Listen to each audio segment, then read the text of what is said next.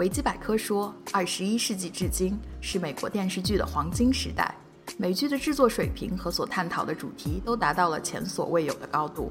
美剧成为人们闲谈时最频繁出现的话题，也成为我们当代文化中不可或缺的一份子。看一部美剧不仅是娱乐消遣，也是跟着剧中的人物走一段不曾有的旅程，过一种不一样的人生。我是柏杨，这里是西瓜波普之百话美剧。欢迎大家回到我们新一期的西瓜波普之百话美剧。今天是一个特别的日子，我们给大家准备了一个特别的节目，它就是艾美奖的特别篇。先来介绍一下今天的两位嘉宾。大家好，我是 Kate 朱文。大家好，我是 Alan。环球电影小报真的不是营销号啊！啊，其实大家对对 Alan 和 Kate 都应该挺熟悉了，在这个。西瓜波普之爱聊电影中都有出现，Kate 说一说自己现在在做什么吧。呃，我前一阵儿呢才跟了一个 TV pilot，然后从纽约不远千里迢迢，然后来到西安，想要在这边体验一下好莱坞的大规模的拍拍摄。啊，所以是刚搬到我们洛杉矶来的。嗯，也算是做了几次课吧，然后现在终于想要花落 LA 了。花花花落。请问你是什么花？玫瑰花。Rosebud。那下面把这个话题交给 Alan，你现在在做什么呢？呃，我现在一家在一家当地的小电视台打酱油，然后顺便的话会帮国内的很多媒体，呃，去跑一些采访，呃，写一些，嗯，就是各种文章都有吧，有影评，也有采访，有专访，也有主题文章。好，两位都是都是我们圈内人啊，所以我们今天呢，也是我们西瓜波普对这个周末即将公布的艾美奖黄金时段艾美奖的一个预测。首先来介绍一下艾美奖是什么呀？呃，是美国电视的最高奖项。对，它就是它相当于是电影产业里的那个 Academy Awards，就是奥斯卡，或者是音乐界的格莱美，或者是舞台剧托尼托尼奖，都是学院派的。对，哎，对，学院派，真是我们这几期节目都摆脱不了这个词，学院派。但我觉得，毕竟还算是一个很有参考价值的一个奖项吧。我觉得这是电影世界最权威的奖项，而且它每年给的奖项确实。还是总体来说比比较服众的，而且跟电影比，呃，跟奥斯卡比的话，我觉得他做的更好一些。嗯，那在我们正式进入这个西瓜波普对黄金时段艾美奖本届黄金时段艾美奖的预测之前，那我们要先照例来吐槽一下好莱坞。Kate 刚刚说自己刚跟了一个 TV 的 pilot 的一个片场，对吧？有没有什么趣事啊，或者倒霉事啊，或者？嗯，我觉得这个趣事跟倒霉事可以合到一起说。就是我觉得，因为我的 boss 呢，他是一个非常，嗯，嗯，那的人。嗯，这个老板是是制片人？哦，不是不是，算是一个 coordinator，算是我们这 department 的 boss。啊，对。然后这个，然后我想说 coordinator 非常搞笑，因为他。有一个人在给我吐槽的时候爆料爆料他的家底，然后他不让我跟所有其他美国人说，但他说我可以跟我们中国人说，所以我就告诉你们，因为他好像就是你们知道吗？他其实是呃黑帮家庭的一员。你是说 mafia 吗？对，嗯，对。比如说我，当时我坐他车的时候，他就会跟前面那个车特别特别紧，你能感到他有一些作风是异于常人的啊，就是那种。对对对，非常争，非常愤怒驾驶。而他就是他虽然作为 co-owner，但是呢，他却有一种凌凌驾于所有人之上的感觉。就当时有有有一件事情特别奇葩，就是 UPM 是 production 最大的人，UPM 告诉他说，你不能这么写那个一个一个东西。然后然后他说不，他竟然说不。啊，这个给大家解释一下，UPM 就是 Unit Production Manager，制片主任。他既然作为一个制片主任手下的那么一个人。胆敢对制片主任说不，我觉得他的勇气非常可嘉。他说话有意大利口音吗？他长得很像意大利人。What's the matter with you? Stupid what? Oh yeah, that's. Oh, you are you gonna argue with me now? Let's meet in the big next one. 不知道原来 Alan 其实还是个 voiceover artist。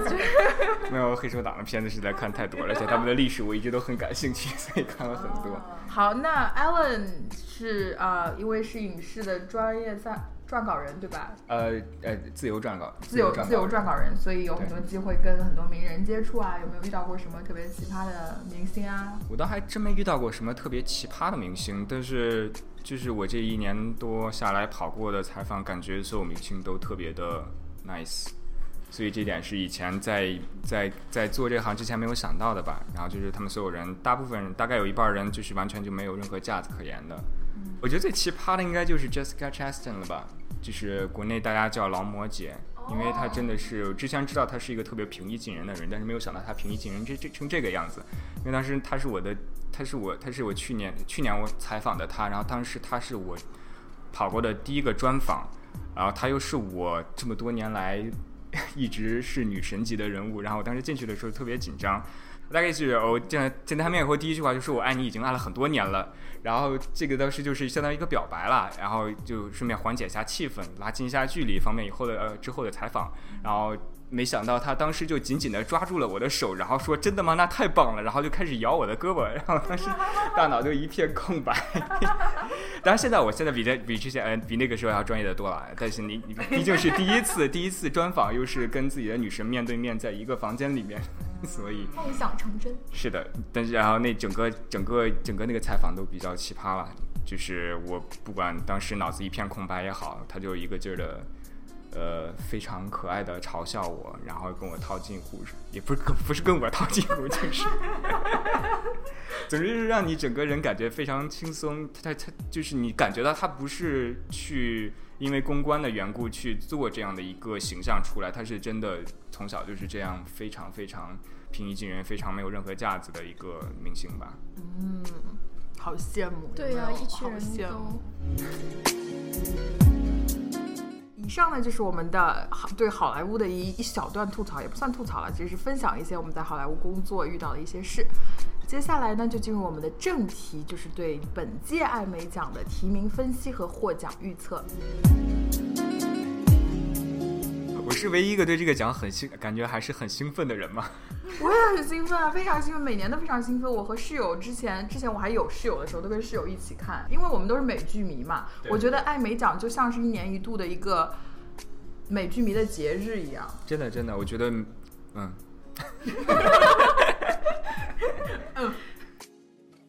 所以，我们今天呢，准备主要讲的两个奖项是剧情类最佳剧集和喜剧类最佳剧集。为什么讲这两个奖项呢？这两个奖项主要来说是对这一年这些剧集的一个综合实力的评价。中头奖，嗯，对，非常重大两个奖项，所以我们就从这两个奖项开始。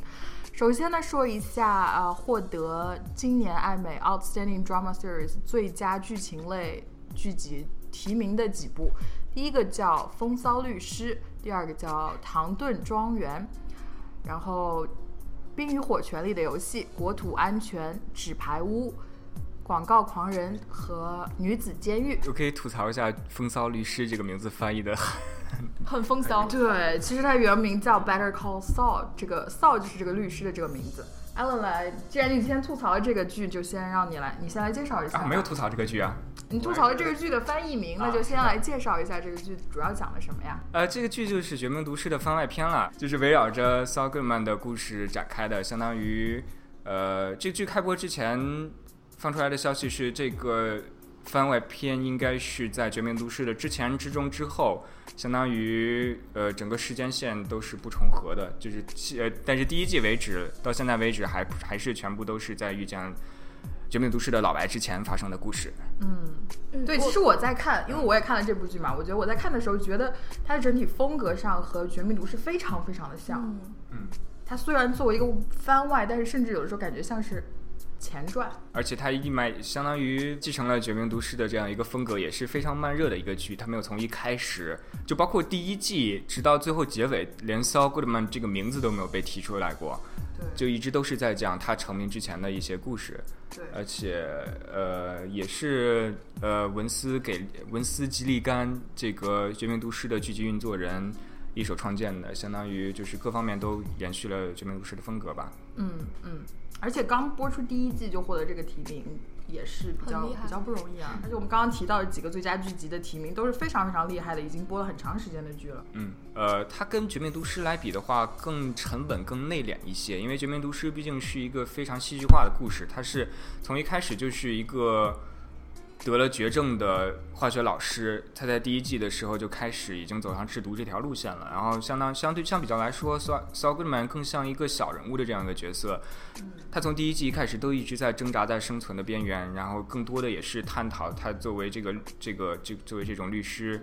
呃，怎么样慢慢的走上犯罪律师这条路的？然后他的他的戏剧化程程度更少一些，更像一个小的独立电影吧。嗯，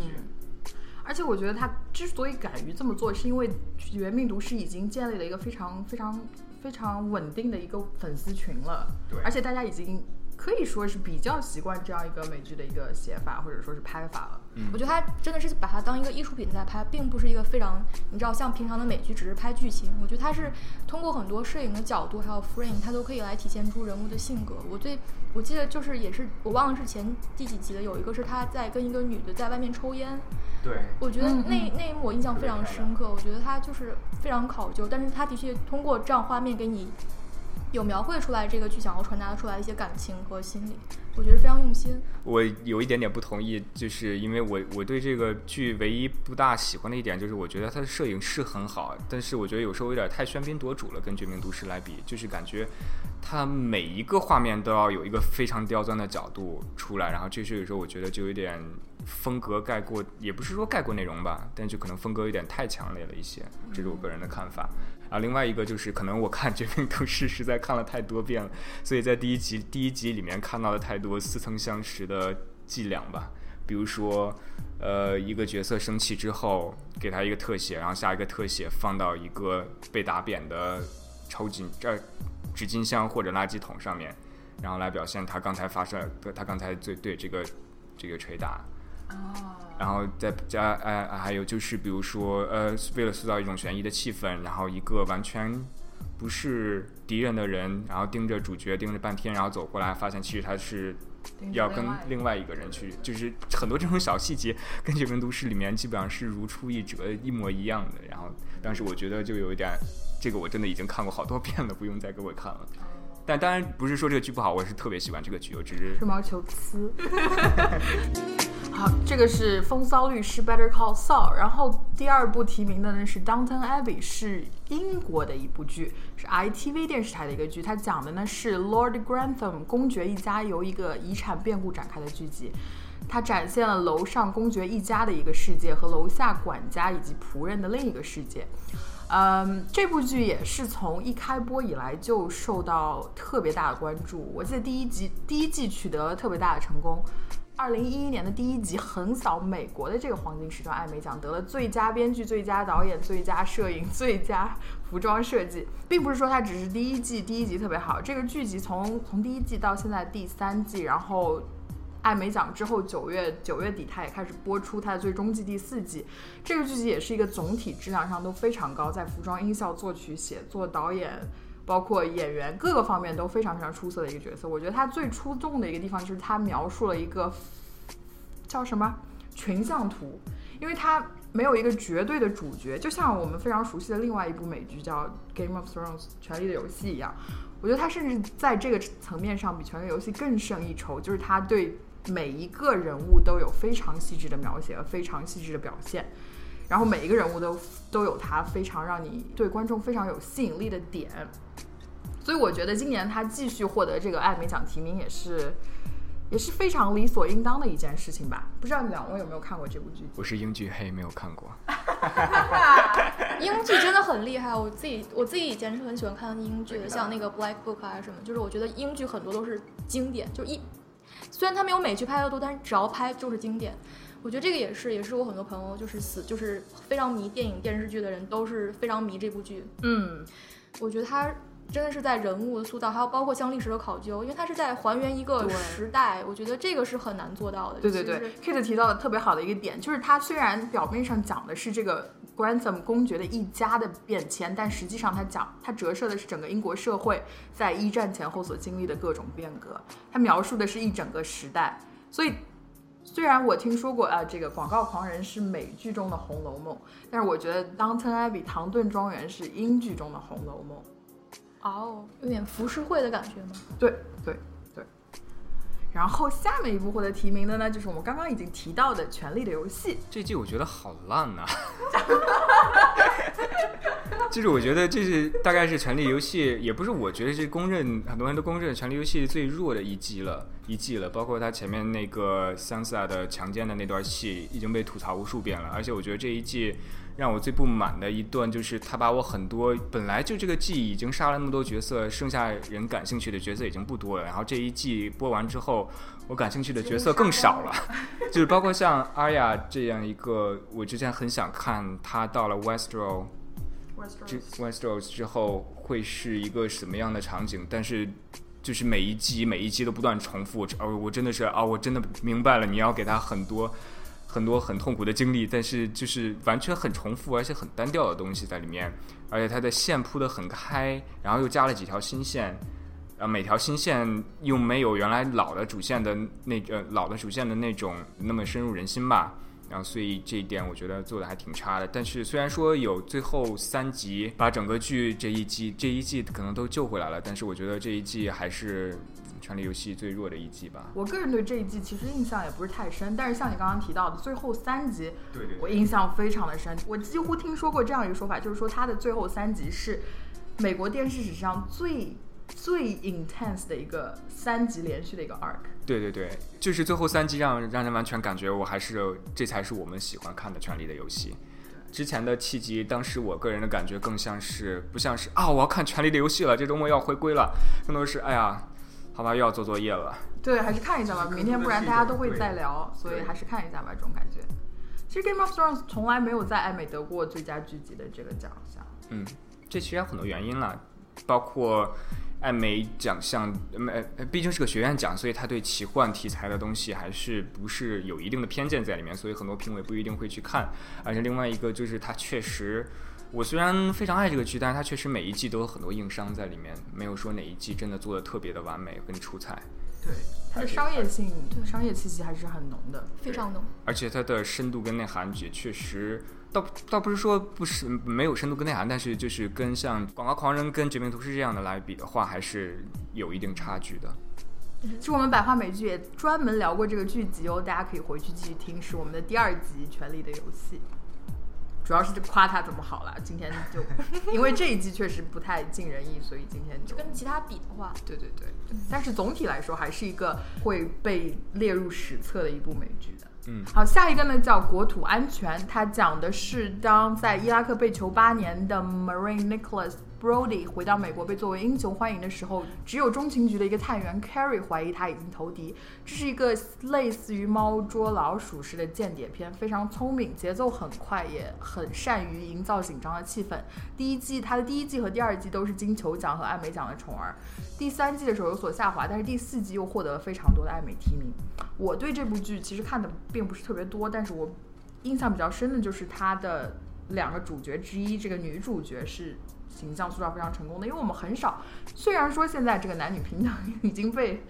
谈的就是几乎说烂了，但是很其实还是在电视剧啊、电影中很少看到这么强势的一个女性角色，所以我觉得从这一点上来看，这个剧它在这个美剧史上的存在价值也是非常非常大的。呃我看我看了前两季，然后就弃了。然后主要有一个原因是，我觉得尤其第一季的前半季，我觉得是非常非常出彩的一个神剧。但是每一季到了中间开始就开始大撒狗血，尤其是男女情这种狗血，然后我觉得就是实在是看不下去了。对，这也是现在这个电视电影都没法摆脱的一个，就是就是一旦你有一个非常强势女性角色，你一定要给她安排特别特别特别特别多的罗曼 罗曼蒂克情节在里面。就是很多时候你会觉得，因为我作为一个女性啊，我就有很多时候觉得你真的不需要把感情戏对不需要感情戏，她也是一个非常独立、非常可以靠自己成为一个非常厉害的一个主角的一个人物。就是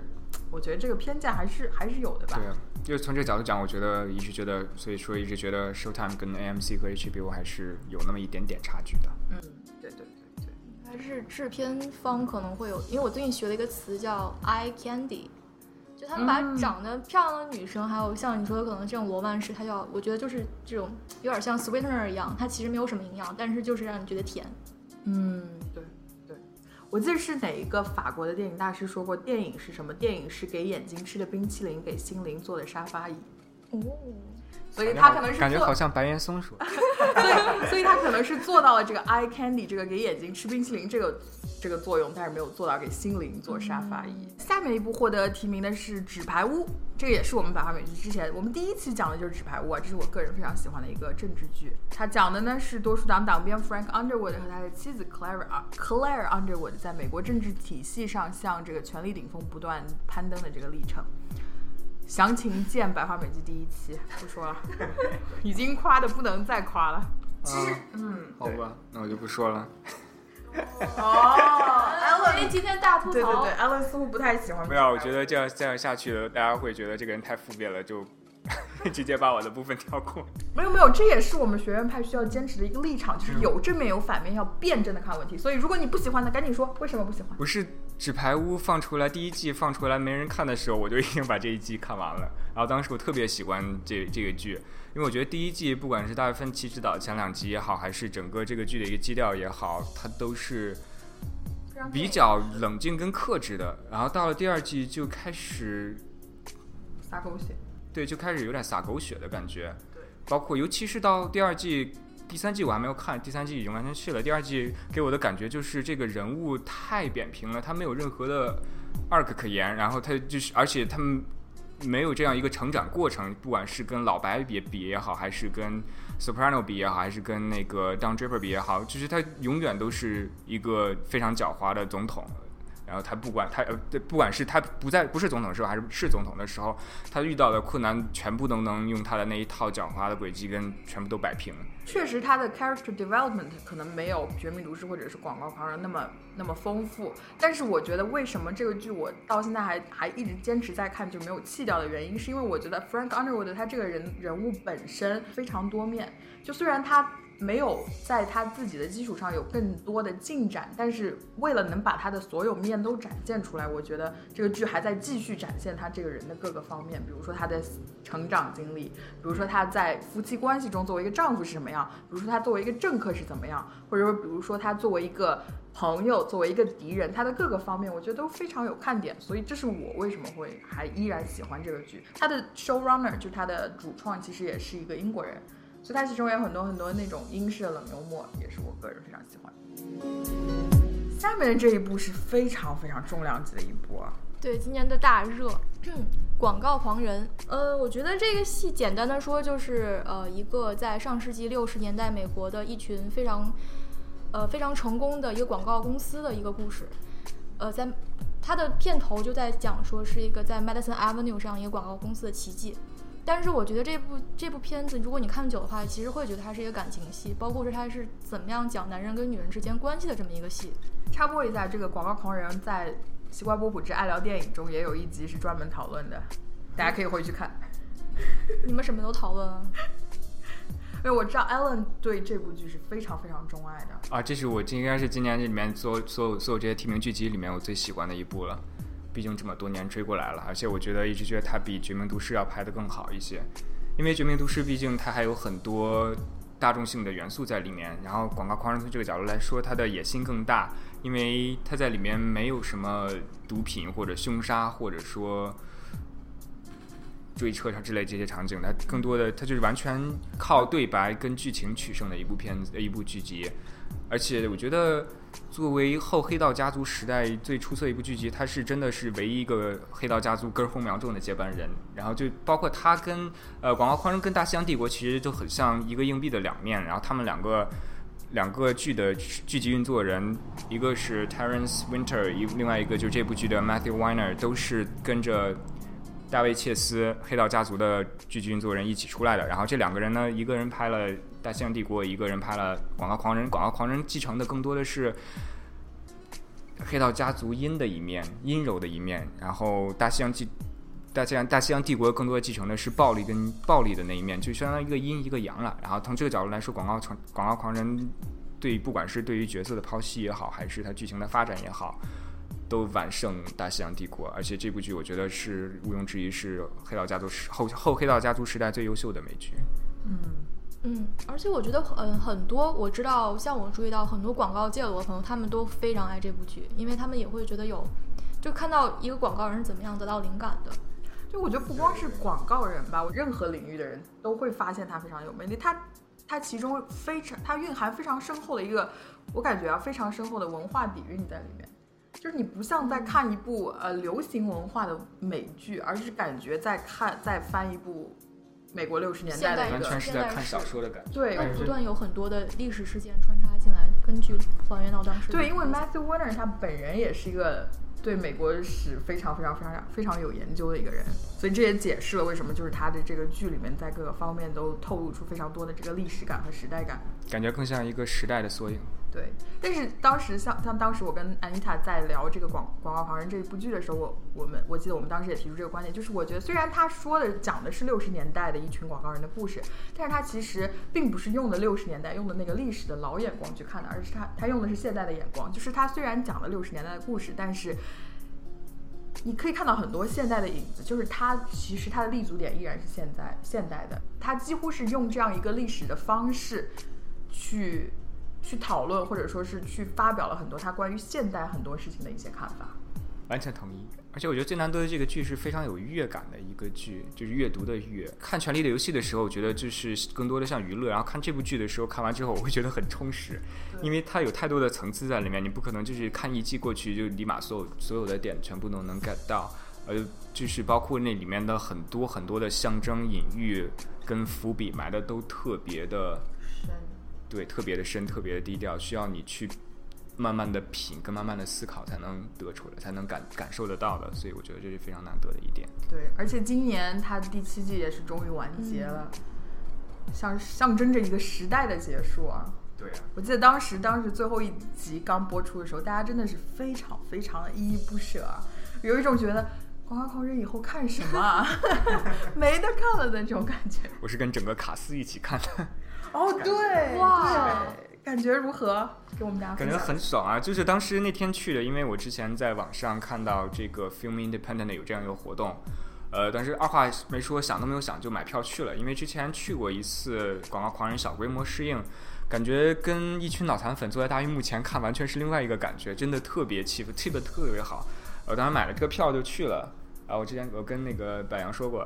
呃，就买完去买完票之后去了，然后当时没有想着去见谁，我觉得这就是一个比较大的活动，然后大家聚到一起庆祝一下最后一集的播出，然后没想到去了那之后，哎，这怎么还有红毯呢？哎，不对，你好像是 Matthew Weiner 啊，然后在这哎不对，好像他们全都来了，就一个个人从我眼前走过，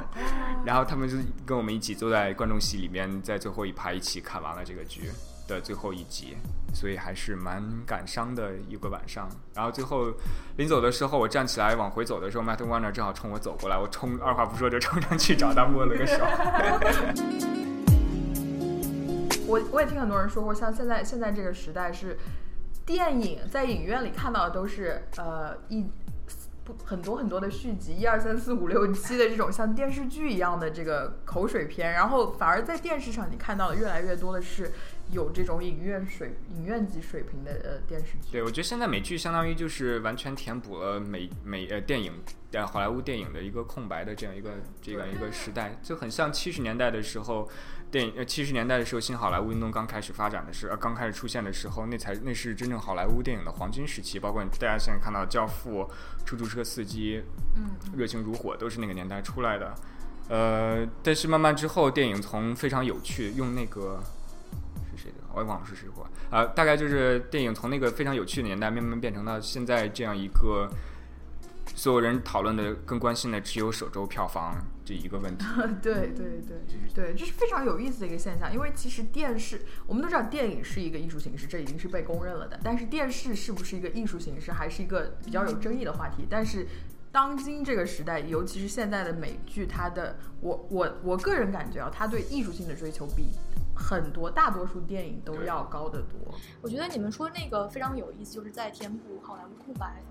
这点，但是我觉得可能跟它的盈利模式也有一些关系。比如说，电影你拍完一部就拍完了，你你不能说我这部失败了，然后我再再去再去收集到这些失败的信息，然后再去反思，然后再去拍一个新的。但电视不一样，电视你可以先拍一个 pilot，你觉得这 pilot 不成功的话，你可以在你就把这个。你就可能就不拍这个，或者你就弃弃弃掉拍这个剧。但如果成功的话，或者反响很好的话，你就可以把这一季都拍下来。我觉得这是也是有对电视有一个保障。这是为什么很多我觉得好莱坞电影它不愿意试这个水，就是因为它太它不能失败，对，风险太高了。而且电影现在因为电视有一个劣势，就是他们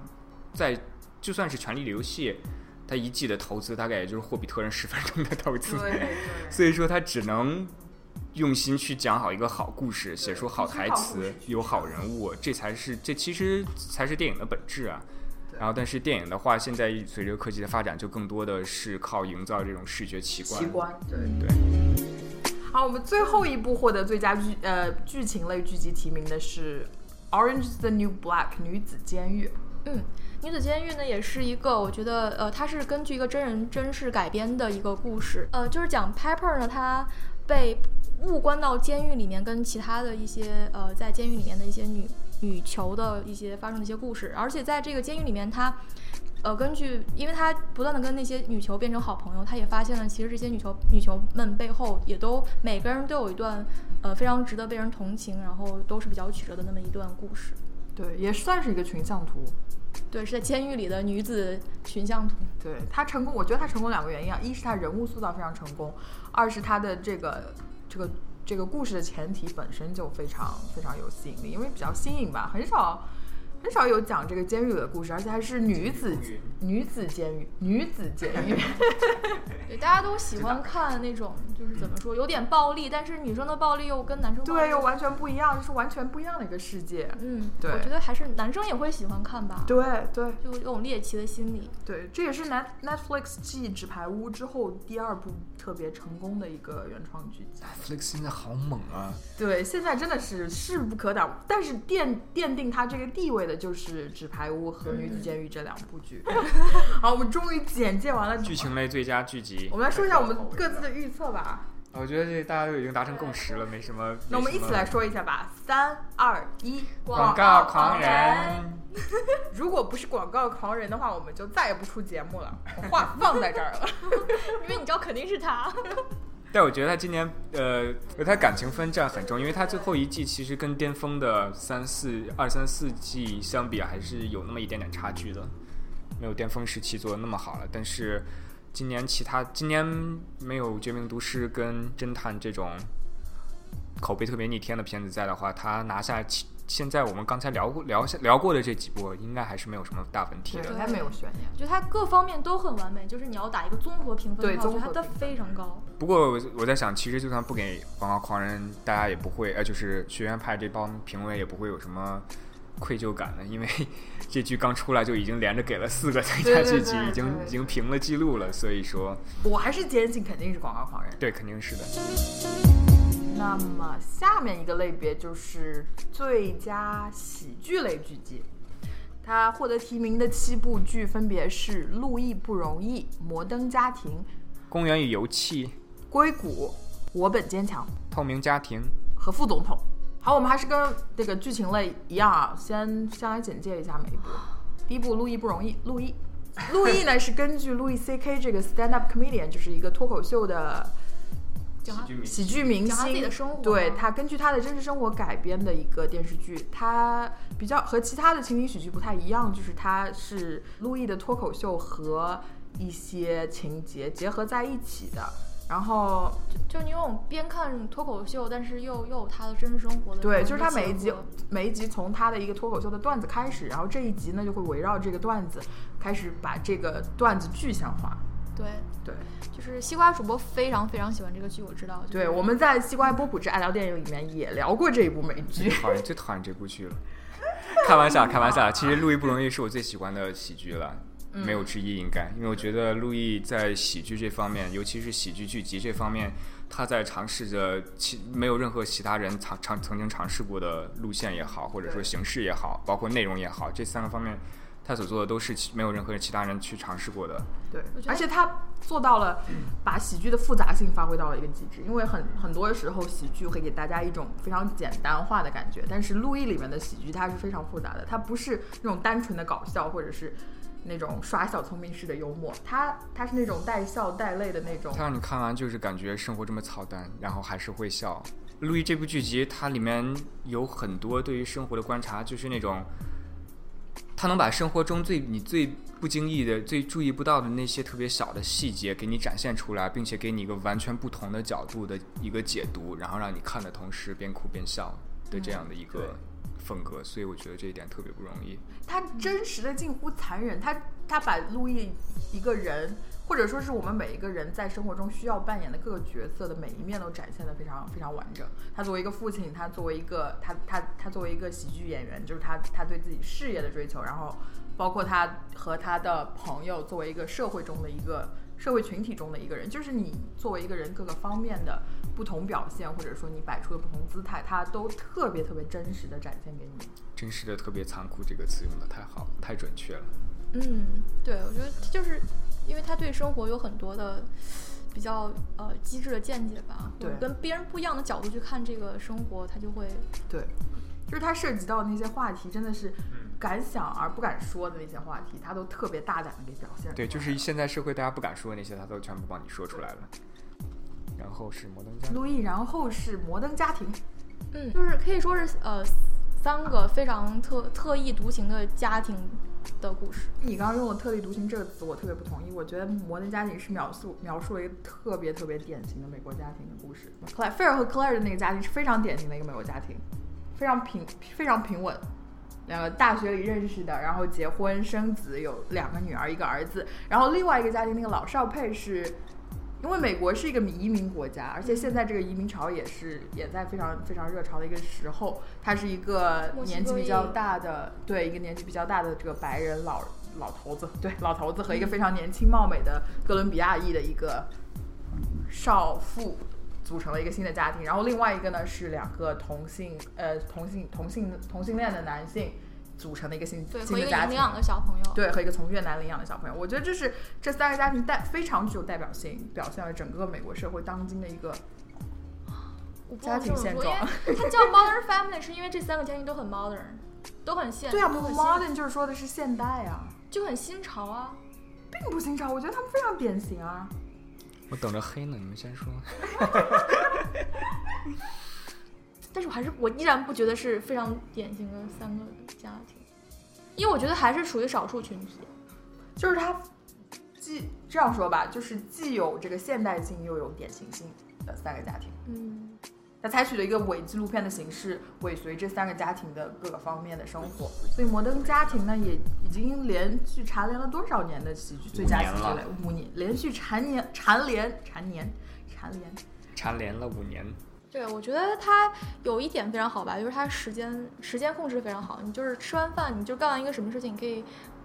拿过来看一集，而且它每一集都是相对独立的故事，你就不需要说一定要联系上下上下剧情去看，你就可以把它当成一个单独的故事来。对我们，我们从编剧角度来说，就是它就是这个情景喜剧写作的一个教科书，就是它每一集的这个构思和情节发展这个推动都是完全是教科书式的，A 线、B 线、C 线正好三个家庭，就是它总是能把这三条故事在最终得到一个最终的终点，然后其间铺的笑笑点也是非常大众化的，因为它是在 ABC 在一个一个无线台播出的，所以它也必须比较贴近这个大众，不能非常非常的刁钻小众。所以我觉得这个剧集获得连续获得五季也算是很大的一个槽点。实至名归。不是我我觉得有点想把它跟《老友记》来比，其实它和《老友记》有很多很相似的地方，我觉得。我觉得你就可以长期的去追，而且都是喜剧。然后对，你看《老友记》是一群朋友间的故事，但这又是一群家人间的故事，而且就我觉得非常活色生香，而且都有话题性。对，就是他讲一些非常生活化的一些家庭里的故事，但是他总是能得出一个非常，要我们特别中国特别喜欢的话叫主旋律的一个主题，就是每一集都能得到这样一个非常 heartwarming 的一个 ending。嗯，我对这部剧它本身没有什么意见，但这部剧它长连续五年拿艾美，确实在业内基本上快成了一个槽点了。就是它确实是我们这个年代的《宋飞正传》也好，或者《老友记》也好，然后这方面我绝绝对确实是非常非常优质的一部剧集，这是毋庸置疑的。但是跟他跟同样提名的那些剧集相比，包括《路易不容易》也好，然后前阵 HBO 出的呃《硅谷》或者《都市女孩》来比，这部剧真的是太安全了。就是它在不管是形式、内容还是还各方面都完全没有任何创新，它只是把拍了这么多几十年的情景喜剧的这样一个模式做到了最好而已。但是对于这个电视工业的贡献的角这个角度来说，就呃呃，就不说贡献，就完全是质量本身也好，或者说他的对社会议题给出的自己的回回应也好，还是他的深度也好，就各方面跟他的这些提名的这些同同伴同伙来说，都是没有办法，也不是说没有办法相提并论，但是还是都是还有一定差距，高度还是有差距的，我觉得。你可以说它安全，那我就可以说它是经典啊。嗯，就他它讲的都是所以我觉得他拿艾美奖没有问题，但是连续五年给他给这样一部剧集艾美奖，然后冷落其他这些在努力的去去不断拓展喜剧定义跟它的形式的其他的这样一些，并且做的非常出色的这样的一些其他剧集来说，我觉得非常不公平的一件事情。也有道理，但是它一直保持着一个比较高的水准，这也是对这也是必须要提一下。他够好啊。但是每一但是每一季每一年，除了前两季之外，后来每一年基本上都能找到比他更配得上这个奖的，就是比他也更好笑，或者说比他做的更出彩的。像前两季的《路易不容易》，然后后来的都去年的《硅谷》，我觉得就做得很好啊。嗯然后包括今年一会儿我们会讲到的那个《透明家庭》，嗯，可能是不是还是因为它主题上，我觉得主题上有非常大的这个强势性，就是因为它太触及就是所有所有大众最最最熟悉最熟悉的话题，就是家庭、嗯，嗯，亲人然后就和 general 的爱，就是你在它在主题上这个优越性，让其他这些尝试各种新形式或者新主题的很难去超越。作为艾美奖，作为一个学院派来说，他在他在剧情类最佳剧集这个最重头的奖来说，这从这几十年这几十呃这十几年来做的都非常出色，包括从《绝命毒师》也好，《广告狂人》也好，呃，《黑道家族》出来说，其实都这几部剧集了，有线台这几部剧集，就他一直能去奖励这些敢于推陈出新的这些第一个吃螃蟹的人，而且这些第一个吃螃蟹的人，他不是只是因为第一个吃螃蟹人要奖励他，因为他确实做各方面做的都是最优秀的。然后，但是在喜剧这一方面，我就是很多人，包括我跟很多人，就就就觉得可能不大公平吧。也可能是因为这个情景喜剧在美国这个，它这个情景喜剧的这个模式在美国电视史上太根深蒂固了，对对对，会让这些顽固的学院派没有办法去接纳其他的一些形对，我觉式得。可能就是太典型了。对啊，你从 Cheers、Love Boat 就这些看一一路看下来，你会觉得还有比 Mo- Modern Family 更加更加适合的接班人吗？就是很难找到这样一个在这样一个路子里面一非常根正苗红的一个剧集。对对而且当然，我也非常希望就是今年能有不一样的可。是我我一直觉得就是喜剧，就是说你真的是可以茶前饭后来快速的高兴一下。我觉得他真的是做到了。就是有些剧你可能比如你要去 follow 剧情啊，或者是可能说像你说他们去不断推陈出新，可能有些人就不好这口。好，下一个是游公园与游戏。啊，公园与游戏讲的就是一个地方政府的一个小小村儿的一个一个小村儿政府里面发生的一些事情。好间接然后我最不擅长的就是总结剧情。啊，对我其实不好说要发生什么，但是对，因为喜情景喜剧类就更难总结它的一个总体剧情，因为它只是有，因为喜剧和这个剧情和剧情类不一样，剧情类你可以概括出一个主情节主线，但喜剧一般它只有一个前提，然后这个大前提下面发生很多很多琐碎的小事情。我就说下这一季，感觉虽然是最终季，可能会感情分儿加不少，但是他们拿奖的概率其实不是很大。下一部《硅谷》（Silicon Valley） 是哦哎、也是 HBO 的一部喜剧，讲的是在硅谷的淘金热潮中看起来最应该成功，但是又同时最没法成功的一个以 Richard Hendricks 一群古怪可爱的程序员们为主角的一个 startup 小公司的奋斗之路。它和那个《权力的游戏》有一点相相似的地方，就是它非常 大胆啊，完全没下限。它的笑点是，如放到放到无线台，基本上是全程消音的。对，呃，我觉得这个剧它非常出彩的一个地方，首先是它瞄准了当今社会一个非常热点的话题，就是这个高科技热潮，然后讲述了这个备受瞩目的程序员群体的这个生活，所以从从它第一集刚出来就获得了很多艾美奖提名，对吧？对，我一直在想把它跟那个《Big Bang Theory》来比较，嗯因为它对。都一个是科学家的故事，一个是程序员的对故，事，讲的都是一个比较高智商的小对高智商小众人群的一个生活，所以这是一个非常好的一个喜剧前提啊，就是我们刚刚说的喜剧主要是需要有一个非常有潜力的前提，我觉得硅谷就是抓住了这样一个非常有潜力的前前提，一是大众对他们具有足够的陌生感，会有足够的好奇心去看这样一部剧，另外一个就是因为这一群人他们。这个高智商人群，他们都有的一个共同特点就是低情商 就比较很好笑。对，所以他周围的笑点就非常多。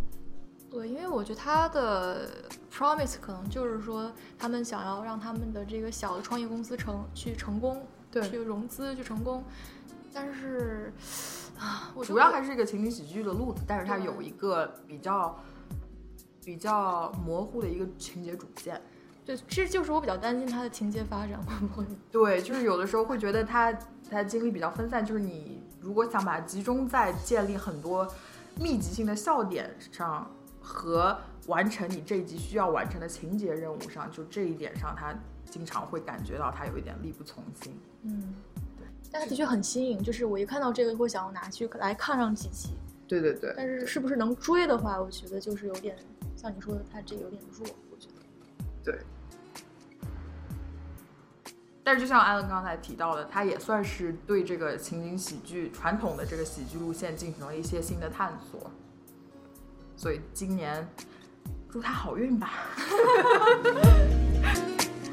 啊，接下来是今年得奖呼声最高的《透明家庭》。呃，这部剧我是前两天才看的，虽然说这部剧神不知鬼不觉已经出了大概有一年了，因为它是去年九月份在亚马逊上线的，也标志着亚马逊虽然是没拍过几部网络剧，但是一旦拍出来，完全有能力跟 Netflix 抗衡。对，硬碰硬的抗衡的。嗯，这这部剧讲的是一个老爸到了六十岁的时候突然出柜，表示变成了一个易装者的故事。然后在这个故事的引导之下，他的他的不管是家庭之内的关系受到了怎样的影响，包括他几个孩子的成长历程，到到后来老爸出柜之后，他们这些人之间关系的一个一个一个改变吧。然后这部片子是大概我应该是我今年看过最喜欢的一部美剧了，呃，因为我觉得他拍的很有独立片的味道，就很像一部独立片。然后他会他他他其中探讨了很多关于性别角色，不管是在社会中的性别角色认知也好，还是个体的心理从心理学角度来讲的性别个体对性别认知的这样一个发展历程，从他的童年成长的角度来来讲也好，从基因的角度来讲也好。各方面都有都有都有提及，然后也包括讲到了很多关于美国这样一个家庭的故事。因为说到大家说到易装者，或者说变性人，或者说呃这这这方面大家都觉得是很政治正确的事情，但是真的发生发生在你身边的时候，你才会发现这是完全不一样的一个生活尤其是发生在一个犹太家庭里面，就是更不一样的故事了。所以我觉得这这部剧不管是在话题性也好，还是质量也好，质量上也好，都是今年非常出色的一部剧集。对他去年也得了金球奖的最佳。对他去年拿得了金球奖的最佳喜剧。OK，下面一个是 Netflix，也是一个网络剧啊。Netflix 的剧集，Tina Fey 是它的主创之一。它讲述的呢是她的有跟一群姐妹，她们都相信有那个世界末日，所以她们把自己关到那里面，然后每天只读可能圣经或者是只读什么啊，对对对，就是他们是完全就是在一个封闭环境生活了十五年的一个 Kimmy Schmidt，把自己自己突然解放出来，然后决定在这样一个纽纽约这样一个城市嗯开始新生活的故事。我觉得它的整个设置也非常清楚。比如说，它每它一共呃，这每一集它都有不同的主题，然后都是它去呃，应该是怎么说解解码新生活的一个新的尝试。它可能在人际关系上，还有包括对这个很多新事物的了解上，它都有呃，对他而言是很大的挑战。嗯，对，对，有点韩剧的感觉啊。不要这样子。然后最后一部获得提名的是《副总统 VIP》，也是 HBO 的一部情景喜剧。它讲的呢是以前的一个前参议员 Selina 成为副总统开始，然后也是一个伪纪录片的形式，跟随他和他的团队来看他们怎么样在华盛顿的政治圈连滚带爬的生存。因为 其实特别这个题材特别好的一点在于。因为政客一般在我们想象来说都是非常体面、非常光鲜亮丽的一群，但是这 Selina 和他的这个团队其实是非常 incompetent，就是我们对政客的这个感知的完全反面。看起来比较无能，对对对对，就是一群比较比较弱，一群比较弱的政客怎么样在华盛顿生存下来这个故事。我觉得他选取这样一一群比较弱的这样一个政客，也是一个像是 social satire，就是那种讽刺剧的感觉，对政治讽刺。他但是同时呢，他这一群人也被他塑造的特别可爱，就是他又辛辣又诙谐，这个幽默成分就像我刚刚说的，他是有很多的这种会心一笑的感觉，因为他们是政客嘛。耍嘴皮子是他们基本上唯一的工作，所以听他们耍嘴皮子还是很很开心的一件事。呃，这部剧也是这部剧的表演类奖项获得过很多很多奖。那个一二年、一三年、一四年，它的主角 Julia 都获得了艾美黄金时段的最佳女主角的奖项。这一季其实也算是这一季是第三季吧，嗯，也算是。这个剧集里比较比较出彩的一集，他尝试了很多新的做法和新的一些表现手法，让这个剧走向了一个新的高度吧。所以我一点也不意外，它出现在这个最佳喜剧类的提名里面。好，讲完了这七部提名的简介，我们来预测一下吧。我们这次没有办异口同声啊？对，这次好像。观点不太一致啊，佩德，你觉得谁会得得奖呢？嗯，摩登家庭真的是很经典，所以我还是相信他会获奖。我个人预测的其实是路易不容易。没戏。没戏。我非常希望他赢，但是没戏。太小众是吗？嗯。也不是，而这也是一方面，另外另外一方面，他也确实这一季的整体质量没有前几季的好了。我可能就我就是完全靠感情打分了，因为这几部里面我最喜欢最喜欢的就是路易。嗯，艾伦呢？总体来讲，不就是不论哪一季的话，我最喜欢的也是路易了。但是单论季的话，我觉得透明家庭胜出这一季，呃，这这一季的透明家，呃，透明家庭这今年能够胜出。然后原因大概就是因为摩登家庭已经连冠五年了，然后确实包括学院，我觉得他应该也也意识到该该换人了。然后这个时候出现一个透明家庭，它的质量来说确实没得说。而且另外一方面，我不大喜欢用这个词，但是你很难否认它是一个非常政治正确的一个剧，顺应历史的大潮，给一部政治正确的剧集，并且非常非常配得上这个奖项的剧集一个奖，我觉得是很顺理成章的事情。所以。好，那就看我们谁预测的是对的啦。虽然我知道我可能不对。你好萌啊！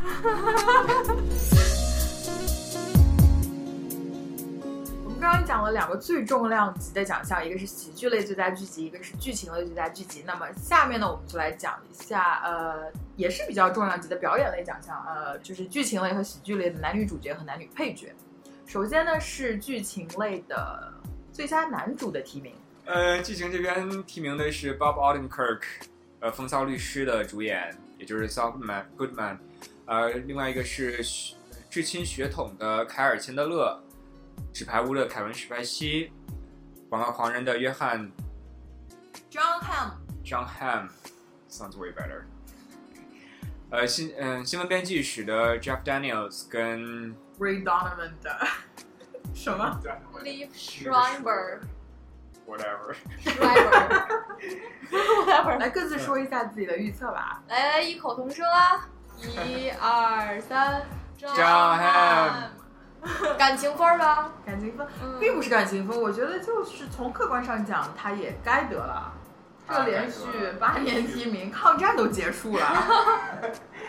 对啊，八梯零中，而且他演的又是一个美剧现在这个黄金年代最具有象征性跟代表性的一个角色。而且今年也是季中，不给说不过去，真的是对，真的说不过去。虽然说其他几个竞争对手也非常强势啊，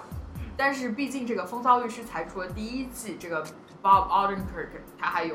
太多太多的机会以后去。而且他在第一季的中的表现虽然非常好，但是我觉得可圈可点，但是中国没有好到能够第一季就直接给你一个小呃给你给你做奖杯的程度。对对对。对，然后这个 Kevin Spacey 嘛，也是啊、我觉得他还是挺有可能爆冷的。对，其实也有可能，因为之前我看到 AV Club 写过一篇文章，大概意思就是，呃，学院一直从头到尾就没有给过广告狂人任何表演项的肯定，为什么今年要给你？就是他这么多年都没有觉得约呃张翰好到哪儿去了，今年也不一定要给你。而且这个时候，今年从这个表演名单里面看，Kevin Spacey 不管是在业界的影响力也好，也包括还是口碑也好，虽然我个人说是很不服气，但是给他一个艾美奖还是很有可能的。而他今也是今年金球刚得了最佳男主吧？嗯，对，今年金金球刚刚得过最佳男主，所以如果说能有一个人让张翰抱憾终身，可能 就是 Kevin Spacey 了。嗯其他几个的话 Jeff Daniels，Jeff Daniels too soon，他的艾美奖已经成为这个艾美奖历史上最大的一个槽点之一了，不管是业界也好，还是粉丝也好。他第一季拿奖的很大原因，除第一个是 HBO 在业界里的影响力很好，包括在那个学院派里面，他有很多自己的人，然后这是一方面。另一方面就是有这样一种效应，就是他在，因为艾美奖的那些评委都只看一两集的，所以在这个时候，Jeff Jeff Daniels 当时美国不是最伟大的国家了，那一段演讲就很容易让他一下子脱颖而出，因为印象太深刻了。然后他就那段看上去还算挺那么振聋发聩的演讲，就一下脱颖而出。其实是因为本子太好，嗯并不是因为他只是恰好出现在了最正确的时候。他演的确实也很好，但是真的跟当年那的老白和 John Hamm 比的话，我觉得他确实这个奖拿的太不服众了。包括他自己上台都没有准备嘛。对对对对对。然后另外，凯尔钱德勒这个至亲血统，他在里面演的这个角色跟当年那个《胜利之光》演的角色一样，也是一个他很擅长，他很擅长演的一个非常沉默，呃，没有那么多话，但是非常有威信的这样一个男性角色。呃，但是他靠今年，啊他今年也没有什么，也没多大戏了。毕竟他在《胜利之光》里面靠这样一个角色，在那样一个受欢迎的剧集里面演这样一个出色角色，也花了七年时间，呃，也花六年时间，到最后一季才拿了一个最佳男主。所以说这样一来，他就是今年今年不大可能给他了，对啊，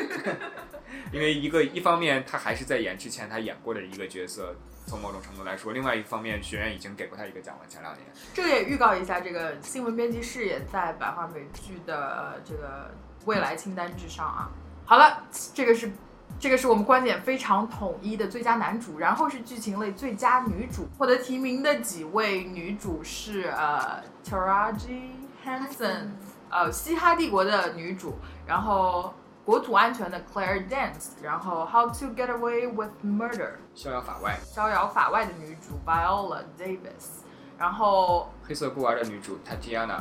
然后《Madman》的女主 Elizabeth Moss 和《纸牌屋》的女主 Robin Wright，啊，比较难预测啊，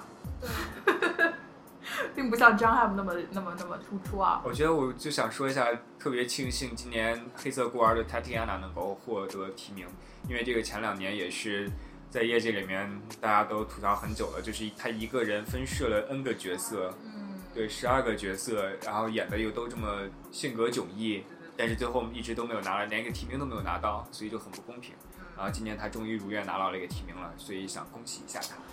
那你预测他会今年会得奖吗？啊，不会，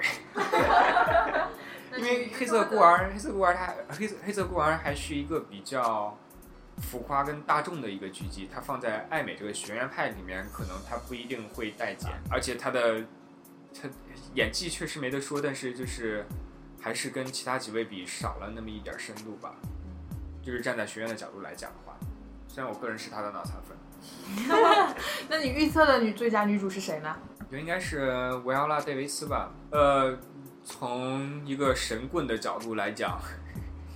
呃，艾美史上还没有一个黑人女星拿过艾美奖，艾美的哦表演奖、表演呃最佳女主这个奖。所以的话，今年进来的这两个实力派，一个是嘻哈帝国的 Taraji 和和这个呃逍遥法外的法逍遥法外的呃戴维斯，这两个都是实力派了，而包括戴维斯他本人在。在整个这个业界是他呃根基还是蛮深的，拿过两次奥斯卡提名，拿过一次托尼奖最佳最佳女主，而且呃，不管是口碑也好，还是影响力也好，都是有一定深度的。加上这个片子的口碑一直都蛮不错，和刚才说的《透明家庭》一样，呃，有一个既配得上这个奖，又能表现你政治正确的嗯这种一石二鸟的活儿，干嘛不干？对对对，其实我的预测是 Robin Wright。因为你喜欢那个剧吗？并不是因为我喜欢这个剧，而是因为这一季就是这一年的第三季，他这个 Claire Underwood 的这个角色得到了特别着重的表现。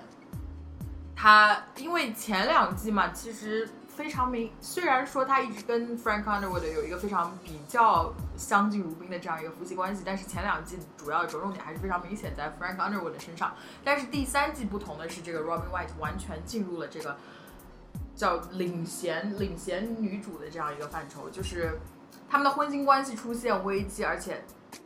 剧透了啊，剧透了啊，就是最后他也彻底决定离开 Frank Underwood，去追求自己对自己人生的一个规划。所以我觉得，所以我我在这里预测他是主要是因为这个第三季对他这个人物的一个特别特别特别好的一个塑造吧。也是政治比较正确的，因为他彻底表现了这个女性在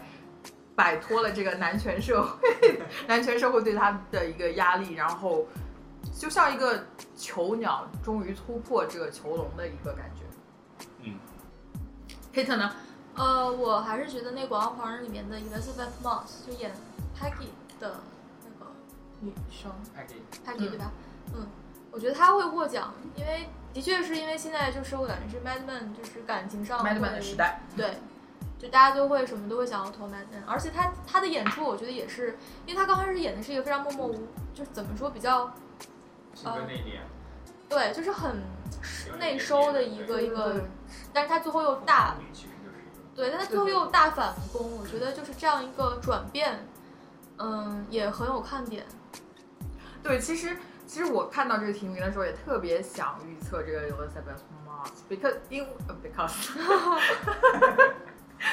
因为我印象里特别深的就是那一集，当他走进那个 Erickson McCann，他戴着黑色太阳镜，叼着一根烟，然后拿着那个对夹着那幅章鱼取悦女性的那幅画走进那个长廊的时候，真的那一幕非常非常深刻的印在我脑海里。所以，我真的个人情感上也非常倾向于他，就是得这个奖项。好，下面是喜剧类的最佳男主。所以，喜剧类最佳男主的提名获得者呢，一是《Blackish》的男主 Anthony Anderson，《Episodes》的男主 Matt LeBlanc，《House of Lies》的男主 Don Cheadle，和《The Last Man on Earth》的男主 Will Forte Forte。和路路易路易的男主 Louis C.K. 和 Shameless 的男主 William H Macy，Transparent 的男主 Jeffrey Tambor，好多人啊！对，透明家庭的 Jeffrey 吧，耶，跟我刚才说的一样，耶，因为他啊，跟他刚说的一样，我 觉得政治正确吧，政治正确，而且他演的确实非常，确实也是也是一个内心矛盾非常。激烈的一个人，就是很有很有立体感的一个人物形象。而且学院不是一直都很喜欢这种角色吗？对对对，就是这种。对啊。其实奥斯卡也特别喜欢这样一个角色，就是有一些有一些 emotional 和 physically flawed 的人，就是他会觉得这是非常体现演技的一个。对，你要演一个不一样的自己。然后我的预测呢是路易 C K，其实也完全是感情分了，就是因为我太喜欢这部剧。啊，这样对，高靠个人分打的话，我全都给路易 C K 好了。因为老男人。虽然我知道这一众的这个提名获得者都非常非常的有实力，但是路易 C K 完全是一个非常不一样的一个存在吧。就我觉得，如果艾美能把奖给他的话，也是一个比较大胆的一个举动。他和 Jeffrey 是唯一两个人，包括就是刚才提到的所有剧情类剧集在内，路易 C K 跟这个 Jeffrey 这这两个，一个是路易不容易和一个是透明家庭，这两个人是唯一两个让我在看的时候哭了的角色跟。剧集，所以我哭点其实很高的，但是每次每年都会因为路易 C K 哭一次，每年都。他确实是有那种直达人心的那个力量。对对，我觉得他太赤裸裸了吧，就是对人性也好，对生活也好，他看的太透了，有一种觉得他跟我们都不在一个层次上的感觉。大师。说完了最佳男主，然后说一下喜剧类最佳女主的提名，一个是 The Comeback 的女主 Lisa。Lisa Kudrow，Grace and Frankie 的最的的女主 Lily Tomlin，Inside Amy Schumer 的女主 Amy Schumer，Nurse Jackie 的女主 Eddie Falco，呃，Parks and Recreation 的女主 Amy Poehler 和 Veep 的女主 Julia Louis Dreyfus。我先说啊，我预测是 Julia Louis Dreyfus，副总统的女主。虽然她已经得过三次、四次 艾美奖最佳女主了，但是因为像我刚才之前也提到的说，这一季的这一季的副总统确实在整个制作水平啊，或者说是讲述故事的方式上都有一些新的突破。然后我觉得 Julia 得这个奖还是有一些可能的。嗯，我觉得他是很棒，但是我自己比较偏向 Amy Schumer，因为我最近在看一本书叫《Seeking the Head》，然后就是他也是一个 com comedian，然后他采访不同的喜剧演员，然后有一章是采访 Amy Schumer 的，因为那个 Inside Amy Schumer 很有名，而且之前的那个 Trainwreck 我觉得也拍的非常好，然后我就非常非常喜欢这个女生，我觉得她的笑点才对啊，Elena 我觉得我也不知道 Amy Poehler 吧，因为我觉得她也是理智上也倾向于她。跟 John Hamm 一样，年年被提名，也几乎年年被提名，但是从来没有拿过奖的一个角色。而且她也是美国人民最喜欢的两个女喜剧明星之一啊，Amy Poehler 和 Tina Fey。对啊，然后 Amy Schumer 这边，我个人是很喜欢她，她拿我再高兴不过了。但是我是觉得她跟 Louis C K 的职业生涯其实蛮像的，两个人走的道路。然后 Louis C K 在前面都没有拿过奖，我觉得 Amy Schumer 也难说。就是就路易 C K 已经证明了学员不吃这一套，那为什么就这个时候要给 Amy Schumer 呢？可是我觉得她是而且他因为是脱口秀喜剧演员出身嘛，也比较碎片化，就是他对整个有一个连贯性的剧情线掌握的能力，很弱。不是说很弱，就是我没有看到特别多的表现，所以在表演类如果得这样一个奖项，倒是确实不太不太，我觉得不太有可能。因为他其实并没有扮演任何一个角色，他只是演了他自己。可是我觉得他在自我的自我的冲破和挑战上，我觉得他也是有思考过的，而且我觉得他是一个很新鲜的面孔，是为什么我觉得他可能会获奖的原因，就是他给大家很不一样的，我觉得他会给让大家去期待他很多惊喜吧。有道理，有道理。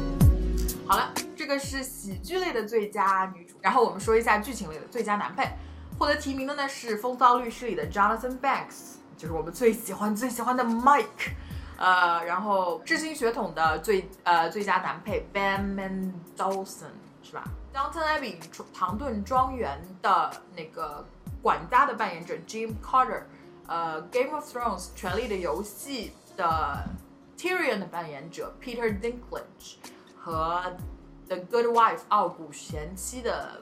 谁的扮演者 Alan Cumming，纸牌屋 Dog 的扮演者 Michael Kelly。哦，这个也很难选，都好强势，啊，这个是吗？没有吗？没有，我觉得完最没有悬念的一个奖你觉得，Jonathan 啊 Banks，Jonathan Jonathan 因为他在 Five O 那一集里面的表演，基本上就是一出来，所有人都觉得已完全锁定这个奖项了，而且他演的确实确实，姜还是老的辣。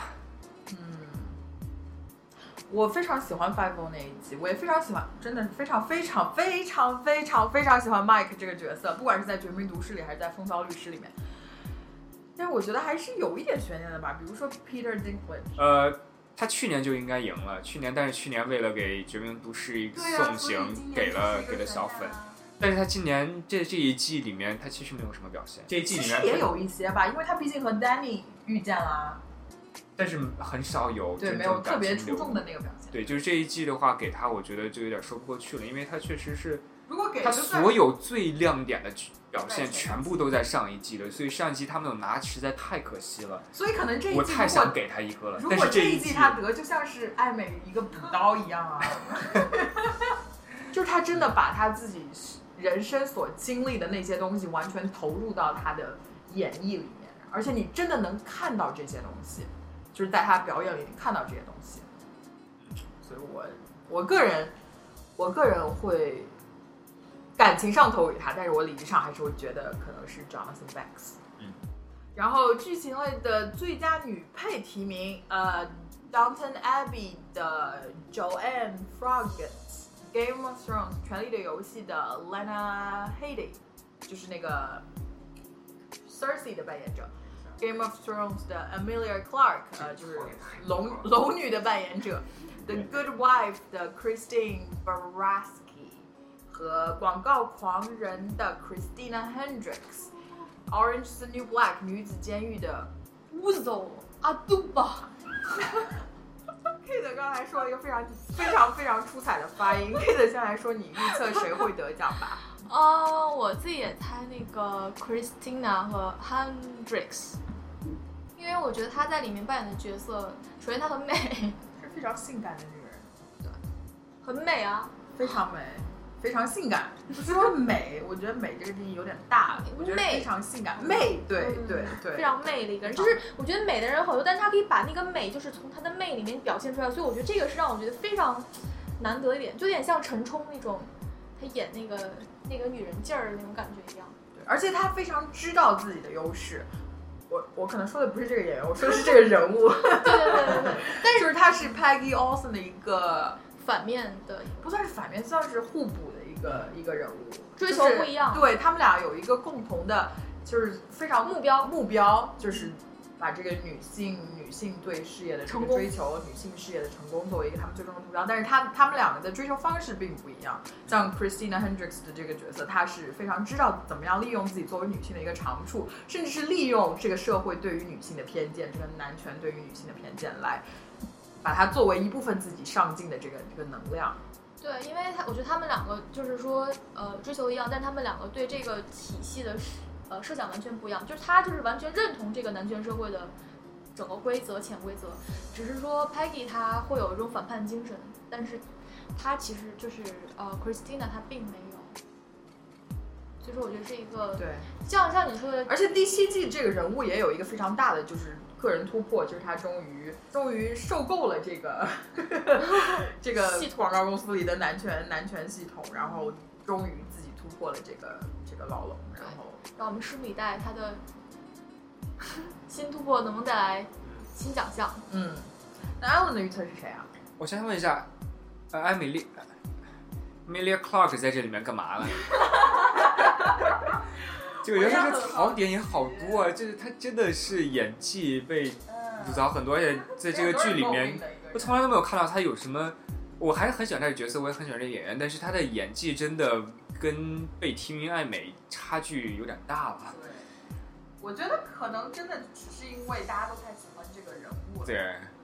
然后我这边预测的话，我觉得应该就是 Lena Headey 和 Christina Hendricks 之一吧。对前者就是因为那段游街的那一段，对，Walk of Shame。是的。呃，后者的话跟刚才大家说的都一样啦。我预测的也是这两个。其实，其实 Walk of Shame 那一段全裸并不是 Lena Headey 的身体，所以她仅靠自己的面部表情演出了那么那么那么让人幸福的表演。我觉得就凭这一点就该得奖，就凭这一个 sequence 就该得奖，因为太出彩了。同意。今天真的讲了特别多，啊，因为我们都是啊、呃职业美剧迷，所以我们对这个艾美奖项真的是非常非常的有热情。那今天节目就到这里啦。嗯，以上就是我们的预测，大家听众朋友们可以在周日看完这个艾美奖的最终公布以后，来看一下我们的预测到底准不准啊？国内应该是周一的早上，周一早上，国内国内听众可以在哪里看呢？国内观众可以在腾讯上看，腾讯上应该我记得是有视频全程直播的，从红毯到颁奖典礼。嗯，然后国外的听众呢，可以在周日的下午在 Fox 上看到它的全程。猜对了可以拿到电影票吗？免费的。我们讲的是美剧，不好意思，K 今天抽大了。好吧，谢谢谢谢 Alan 和 Kate 加入我们今天的这个爱美特别。谢谢白。羊。也谢谢你们邀请我来。我们下一期会讲的是备受大家喜爱的《绝命毒师》。请我了吗？没有。你没请，你没请。我是百杨，这里是西瓜波普之百话美剧。